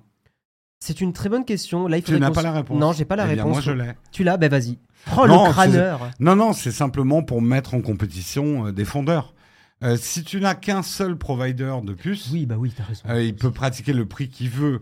Donc euh, Samsung, en découpant le marché international entre eux et un autre fabricant de puces, ça permet de négocier sur les prix. À quand le Uber des puces de smartphone? Tout à fait. Tout à fait. L'économie circulaire de la puce. C'est le fameux marché aux puces. On va parler d'émojis. Oui. Et tu sais quoi? Tout le monde me dit, mais Jérôme, les émojis, c'est pas important. Bah, c'est faux. Les émojis, c'est ce qui, et je le dis très sérieusement, c'est ce qui se rapproche le plus d'un langage universel, euh, numérique, Mhm. d'émotion. Et ce qui manque dans notre société qui se numérise, c'est l'émotion, c'est le partage d'émotions, des subtilités de l'émotion dans la communication. Aujourd'hui, nos communications sont verbales, mal comprises, mal interprétées. On se pourfend sur Twitter juste parce que on n'a pas compris l'intonation de certains messages. Et oui. Et les emojis sont là pour nous aider. Et pourquoi je parle des emojis Parce qu'il y a une révolution. Mhm. Jusqu'ici, euh, la génération non-boomer, quand ils disaient mort de rire, Ouais, MDR. ils utilisaient l'emoji qui pleure. Oui. Mais qui pleure pas de rire, Non, qui, qui ple- pleure vraiment. Oui, qui pleure vraiment. Et il y avait que les boomers Qui utilisaient l'emoji de je rigole et il y a des larmes qui me sortent des yeux. Ouais, qui Voilà. effectivement était un peu. euh, C'était considéré, voilà. Ouais. Si, si tu utilisais cet emoji, c'est que t'es un vieux. Les jeunes, en gros, ça. utilisaient les vraies larmes pour dire qu'ils étaient morts de rire. Donc, un espèce de code secret. Voilà. Grolb Comme il a mis et, voilà, est un boomer, euh, puisqu'il utilise. euh, Quelqu'un dans notre chat. Eh bien, c'est en train de changer. Et oui, Puisque, bien sûr, les jeunes sont pétris de contradictions. ça Et il bien. suffit pour qu'on décode un des trucs. Et l'emoji, je, euh, je pleure de rire, Ouais. est en train de revenir en tête de l'emoji le plus utilisé sur Internet. Alors, est-ce que ça veut dire qu'il y a plus de boomers? Ou est-ce Ah. que ça veut dire que les, je- les jeunes ont repris le contrôle de l'emoji On, euh, on pose un vrai débat là. C'est hein. un vrai débat. C'est un vrai débat. En tout cas, utilisez les emojis que vous voulez, bien sûr. Voilà. Voilà. Euh, ma mère utilise pas. Alors moi, je sais que euh, on m'a pas mal reproché dans ma famille, les jeunes de ma famille. Jérôme, tu mets trop de clins d'œil partout. Oui, parce que le clin d'œil est un peu coquinou, euh, je trouve. L'emoji clin d'œil. Ouais, moi, ça veut dire deuxième degré pour moi. Si tu envoies clin C'est d'œil, wink, quoi. bah, si tu envoies clin d'œil et aubergine en même temps, bah, ah oui, non eh mais bah- je- eh bah, non, ne le quand fais pas. même. Non mais je suis d'accord, mais le quand pas. même. Non, mais je- Oui, mais wink pour appuyer. Moi, je ponctue beaucoup avec le wink. Genre, je rigole. Bah ouais, mais pour moi, c'est pas l'emoji du je rigole. Alors, c'est quoi l'emoji du je rigole? C'est, C'est quoi euh, l'emoji du second degré? Pour moi, l'emoji du second degré, c'est celle qui fait un bisou comme ça là. Ah non, bisous, moi, c'est je t'envoie de l'amour. Et ben moi, pour moi, c'est l'emoji genre. Ah, c'est pour ça que tu m'envoies toujours de l'amour. Je t'envoie des bisous, exactement. Aïe, aïe, aïe, Exactement, exactement. aïe, aïe, aïe. Euh, et on euh, va bientôt terminer. Encore deux petites brèves. Pourquoi Facebook et Instagram pourraient ne plus fonctionner en Europe cet été? Scandale. Est-ce qu'on n'aura plus euh, de Facebook et d'Instagram? RGPD, loi européenne de protection? C'est en Irlande. La charge vient de la DPC, Tu veux dire la- Data Protection Commission. La DPC La DPC. Yeah. L'équivalent irlandais de la Commission nationale de l'informatique et des libertés, notre fameuse CNIL. Mhm. Euh, le régulateur irlandais a prévenu ses homologues européens qu'elle comptait empêcher Meta, donc le- la Oh, maison mère ouais. de Facebook, d'envoyer des données utilisateurs d'Europe aux États-Unis. On va pas rentrer dans le détail, mais il n'y a plus effectivement le fameux euh, Shield, bouclier, Privacy euh, Shield. Privacy Shield entre l'Europe et les États-Unis. Euh, donc, s'ils vont jusqu'au bout, Facebook n'aura pas le droit d'envoyer des informations. Et Attends. parlons un petit peu de développement, mais si tu peux pas envoyer des données utilisateurs, tu ne peux pas utiliser le service parce que quelqu'un qui clique sur un bouton de Facebook, c'est une donnée utilisateur. Oui, mais là, il parle des données utilisateurs qui sont utilisées pour de la publicité. en gros, tu dis, est-ce que Facebook quand même, pourrait quand même techniquement marcher Bah, ils mettent, si oui. on n'envoyait plus de données utilisateurs du tout aux États-Unis? Bah, ils mettent des serveurs en Europe. Oui, non, mais d'accord. Mais là, je te parle d'envoi aux États-Unis. Moi, ce que je- j'essaie de te faire dire, Mhm. c'est que les données utilisateurs sont mélangées, les données utilisateurs de quelqu'un en train d'utiliser un site Mhm. qui permettent de faire fonctionner ce site ou cette appli, Mhm. et après les données utilisateurs comportementales, mais tout ça est imbriqué. Oui, C'est-à-dire le fait dissocier. que quelqu'un clique sur un bouton Oui. est aujourd'hui à la fois une donnée informatique de j'ai appuyé sur ce bouton, donc tu dois m'envoyer quelque chose, une ligne de code, machin, mais c'est aussi une donnée Oui, comportementale. mais ils peuvent dissocier les deux informations. D'accord. Non, complètement. Bon. Voilà. Euh, donc, est-ce que ça veut dire quoi? Putain, ça serait bien un été sans Facebook et sans Instagram. Ouais, moi, je suis pas forcément. Ce serait rigolo comme expérience. Ce serait rigolo, mais euh, moi, je suis pas forcément dans euh, l'anti-Insta, l'anti-machin. Est-ce que tu penses que des gens ne partiraient pas en vacances s'ils peuvent pas partager sur Instagram? Je pense que ça, ça chamboulerait pas mal de choses. Ouais, je pense que C'est nos sociétés sont. ça beaucoup- fait partie du plaisir des vacances pour certaines personnes. On peut juger au du Mmh. bien fondé, mais moi, j'avoue que si je partage pas un minimum mes paysages de vacances sur Instagram, je suis un chouille frustré. Mais moi, c'est un truc que j'avais un peu de mal. euh, tu vois, ma copine prenait beaucoup les repas en photo. Et au début, ça me. C'est bizarre. Ah, moi, j'adore. Mais en fait, avec du recul, on en a un peu discuté à un moment. Et, elle m'a- et- et en fait, je, je trouve qu'elle a raison. Parce que deux ans plus tard, des fois, on se revoit des souvenirs. On Mais est c'est là. ça. C'est trop bien de revoir des Moi, souvenirs. moi, je voyage avec mon ventre hein, beaucoup. Ouais. Et pour moi, les- il y a des repas, pas tous, mais il y a des repas, c'est des souvenirs émouvants de vacances Ouais. au même titre qu'un coucher de soleil. quoi, Donc hein. donc c'est en ça où maintenant, je suis beaucoup moins dans le jugement là-dessus. Ouais, Euh, non, non, moi j'aime la belle bouffe, j'aime la bonne bouffe, mais j'aime la belle Ah, bouffe. puis si les gens veulent être un peu narcissiques, bon bah euh, oui, do it quoi, tant pis, c'est pas Et- grave. mais euh. j'aime bien partager aussi ma bouffe sur Instagram. On peut me le reprocher, mais j'aime bien euh, aller sur mon Instagram. Il y a beaucoup de bouffe. hein. Ouais, à l'époque, on envoyait des cartes postales, on disait ce qu'on a fait dans les derniers Mais jours. oui, euh, c'est ça. C'est pas voilà. Hein Bref, Bref. on va pas faire les boomers. Et on termine. Euh, Apple fait la chasse au, au logiciel espion. Ça, c'est assez intéressant. Peut-être que Patrick le développera plus, mais euh, alors que Uber en 2016 faisait des killer switch, Apple va proposer en 2022, euh, 2023 un mode qui s'appelle le lockdown mode, qui va être un mode assez extrême sur c'est ton c'est iPhone. déjà en place, hein, tu peux déjà Ouais, le- l'essayer. Mais c'est- les particuliers n'y auront pas droit. C'est réservé si tu le demandes. Ouais, ouais.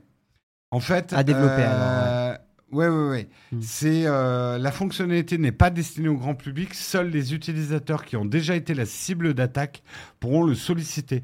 En fait, c'est une ultra mesure. Non, mais je, je l'ai vu disponible, moi, donc c'est pour ça que En ça me paraît fait, il faudra être journaliste, homme politique ou célébrité, Mm. avoir déjà subi une attaque, euh, être certifié, genre une attaque Pegasus ou ce genre de choses Ouais, dont ouais. on a déjà parlé. Et Apple t'autorisera à activer un truc qui s'appelle effectivement le lockdown mode, qui va enlever plein de possibilités à ton smartphone, mais qui le rend virtuellement inattaquable. Ouais, enfin, ça réduit beaucoup les surfaces d'attaque, notamment Voilà. pour donner un exemple pour que vous, vous l'imaginiez. Euh, quand tu ouvres euh, ta messagerie, tes SMS, ça ne chargera pas du tout euh, des images ou des choses comme ça par défaut. Parce que c'était un des vecteurs d'attaque, c'est que tu envoyais une image vérolée qui activait du code malicieux. Ce mode-là, par exemple, t'empêche par SMS de d'ouvrir des photos immédiatement ou des choses. c'est- un exemple, voilà, Mm. pour l'illustrer. Et c'est très bien. Voilà, en tout cas, il y a plein de petites news, mais on est déjà à une heure et demie d'émission. Ouais, Euh, on va terminer là. On va terminer là. On vous souhaite, en tout cas, d'excellentes vacances. On en Profitez souhaite d'excellentes à Patrick. En- Mettez-vous au frais. Fanny, tu n'étais pas là tout à l'heure, mais on a fait une troisième interruption Mm. euh, que tu pourras enlever au montage. Tout à fait. Euh, on va essayer de t'envoyer euh, les, les minutes. Désolé pour les interruptions. On, on prend euh, un petit peu de temps quand même pour dire bah, qui nous sommes à ceux qui ne nous connaissent pas, qui sont en train d'écouter ce rendez-vous tech. Tout à fait. Euh, C'était donc Marion qui nous a quittés un petit peu plus tôt, Jérôme et Guillaume. Mhm. Nous faisons partie de la chaîne YouTube Nowtech, de la chaîne Twitch aussi. Nowtech puisque, Team.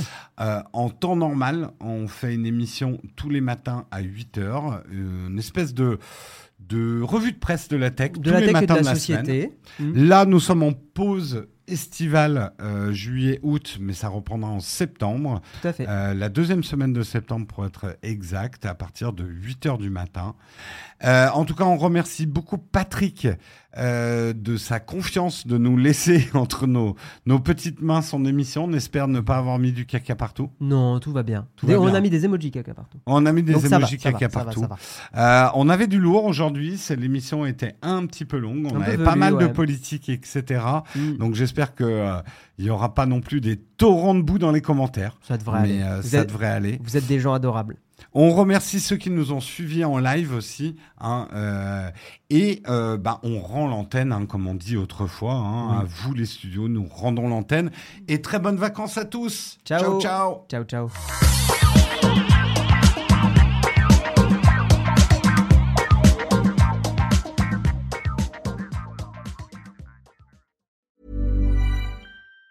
Even on a budget, quality is non-negotiable. That's why Quince is the place to score high-end essentials at 50 to 80% less than similar brands. Get your hands on buttery soft cashmere sweaters from just 60 bucks, Italian leather jackets, and so much more. And the best part about Quince, they exclusively partner with factories committed to safe, ethical, and responsible manufacturing. Elevate your style without the elevated price tag with Quince. Go to quince.com slash upgrade for free shipping and 365-day returns. ACAST powers the world's best podcasts. Here's a show that we recommend. Winning is an everyday mindset, and we're here to help. I'm Craig Robinson. Join me and Coach John Calipari for Ways to Win. We're kicking off during March Madness. Cal's Kentucky Wildcats are in the hunt. So throughout the tournament, I'm going to call up my friend to ask about his wins, losses, and especially what he's telling his players in the locker room. You gotta win every day. Find the Ways to Win podcast anywhere you listen. ACAST helps creators launch, grow, and monetize their podcasts everywhere. ACAST.com.